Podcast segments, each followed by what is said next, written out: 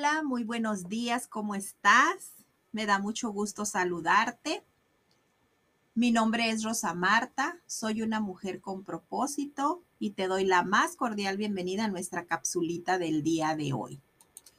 Hoy vamos a estar hablando acerca de el uno de los Dios tiene muchos propósitos en nuestras vidas, pero uno de ellos es que Dios nos llamó para que le sirvamos. Y nuestra base bíblica se encuentra en Hebreos 12:28, que dice, Así que, recibiendo nosotros un reino inconmovible, tengamos gratitud y mediante ella sirvamos a Dios agradándole con temor y reverencia. Cuando Jesús nos llamó, no vio en nosotros nuestras imperfecciones más bien vio cómo lograríamos ser cuando Él comenzara la obra en nuestras vidas. Pero esa obra que Jesús comenzó en nosotros cuando nos perdonó, con el transcurrir del tiempo, pasa el tiempo y debe, tiene que reflejar frutos de una vida agradecida. Y esto solamente se demuestra a través de nuestro servicio a Dios nosotros debemos de ser agradecidos. Agradecidos porque Dios nos sacó, a cada uno de nosotros nos sacó de diferentes lugares. Y nosotros jamás debemos olvidar de dónde Dios nos sacó.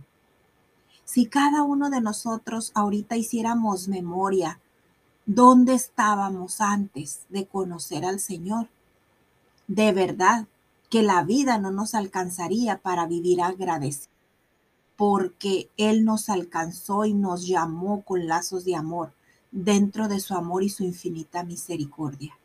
Y ahora sí que debemos vivir como los celulares que a veces ponemos en modo avión, debemos de vivir nosotros en modo agradecimiento toda la vida por lo que Dios ha hecho por nosotros.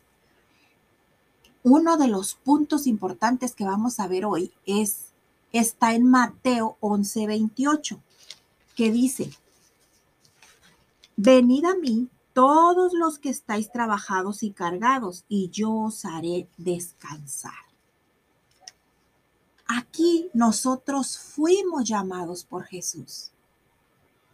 Cuando andábamos perdidos en nuestros delitos y pecados, Jesús nos llamó no sé dónde estabas tú cuando tú sentiste esa necesidad de acercarte a buscar a Dios porque decías, Señor, ya no puedo más. Quizá estabas en una cantina ahogado por el alcohol y tu vida era un fracaso, eras un alcohólico y llegó un momento en que dijiste, Señor, ya no puedo más. Quizá eras un adicto a las drogas, quizá era, eh, eh, no sé, tenías que ver algo con la prostitución, no sé. Solamente Dios sabe de dónde Él nos sacó. Solamente tú y Él lo saben. Pero cuando estábamos en esos hoyos profundos, en esa oscuridad, en, esa, en esos momentos de una enfermedad, porque no, también puede ser. Dios ahí en ese momento te dice, aquí estoy, ven, y ahí Dios te llama. Cuando estábamos cansados y cargados de llevar una vida sin sentido, de, de ir como, vel, como veleros sin rumbo, dejándonos llevar por la marea, como dice la palabra, de un lado para otro, que nuestra vida no tenía sentido. Caminábamos sin rumbo fijo, sin un objetivo. Ahí Dios nos llamó y nos dio un sentido, nos dio un sentido de pertenencia, nos dio un sentido y, y, dijo, ven, yo quiero, yo soy tu padre, tú eres mi hijo, tú tienes que vivir en mi identidad, con mi identidad de hijo. Y el primer llamado de Jesús para nuestras vidas está clarito en este versículo. Dice, venid a mí. Nos está llamando porque Él es esa fuente de agua viva que cuando nosotros la tomamos por primera vez no volvemos a tener sed jamás. Entonces, Él nos llama, nos llama con lazos de amor. Él no va a hacer en nuestras vidas nada que nosotros no le permitamos. Pero Él está ahí esperándonos. Dice, venid a mí Yo estoy aquí, yo me lo imagino con sus brazos abiertos, esperando para nosotros, esperando por nosotros. Y también otro, otro, otro versículo que nos habla acerca de este, de este tema es este Mateo 28, del 19 al 20, que dice, por tanto, id y haced discípulos a todas las naciones, bautizándolos en el nombre del Padre, del Hijo y del Espíritu Santo, enseñándoles que guarden todas las cosas que os he mandado. Y he aquí yo estoy con vosotros todos los días hasta el fin del mundo. Después que Jesús nos dice, venid a mí, comienza un proceso de restauración en nuestra vida. No nada más es venid a mí, sí, Él nos rescata, pero nos rescata con un propósito. Y en cuanto Él nos rescata, empieza esa restauración, nos empieza a moldear, nos quiebra y nos vuelve a formar como el maravilloso alfarero que es. Nos empieza a formar nuevamente. A su imagen nos hizo cuando nos creó, pero si nosotros al estar en el mundo nos desviamos, Él nos vuelve a quebrar y nos vuelve a formar de acuerdo a su propósito y de acuerdo a su voluntad. Y, Jesús comienza a moldear todo el área de nuestra vida. Y esto nos va a llevar a dónde? Solamente a un lugar, a vivir agradecidos totalmente el resto de nuestra vida hacia nuestro Dios, porque Él nos rescató. Y este agradecimiento no nada más puede ser, fíjense cómo una cosa lleva a la otra.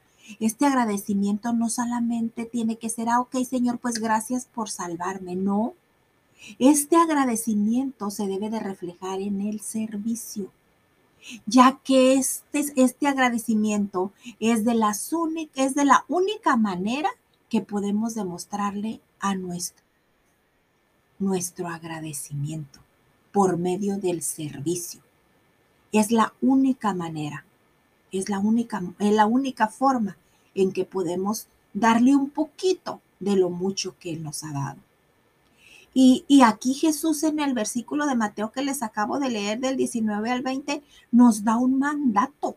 No es una opción, es un mandato. Nos dice, por tanto, id. Nos está enviando. Es un mandato, lo que significa que si somos hijos de, de, Él, tenemos que ser obedientes y lo tenemos que cumplir. Un padre ordena, el hijo obedece. Así es de que esa es nuestra misión, ir y hacer discípulos. Entonces, aquí es un proceso muy padre porque todo lleva, todo está ligado. El Señor nos rescata. Debemos ir a Él porque Él nos dice, venid a mí. Debemos vivir agradecidos, pero no solamente decirle gracias Dios, tenemos que demostrarlo con servicio. ¿Y cuál es el servicio? La instrucción está ahí en Mateo. Por tanto, id. Él nos envía a ser discípulos y a compartir las buenas nuevas. Y tenemos que obedecer sus instrucciones. Así es que el día de hoy yo te dejo con esta reflexión. Jesús te llamó, Jesús te perdonó, Jesús sanó tus heridas, él te está formando como un siervo, pero ahora te da un mandato, el cual es id, id, ve, ve. Y esto lo podemos resumir en que lo que Dios desea de nosotros es que le sirvamos ganando almas para Él. Esa es tu principal misión en esta tierra. Claro que pues, tienes metas, tienes sueños, tienes anhelos y los debes y los tienes y puedes cumplirlos. Pero no olvides de tu no te olvides de tu principal mandamiento. Id y hacer discípulos.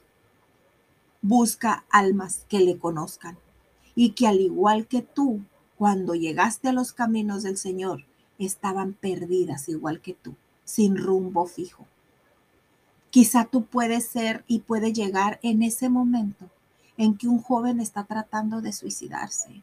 No sé en que una mujer está a punto, no sé, no sé, en una situación especial.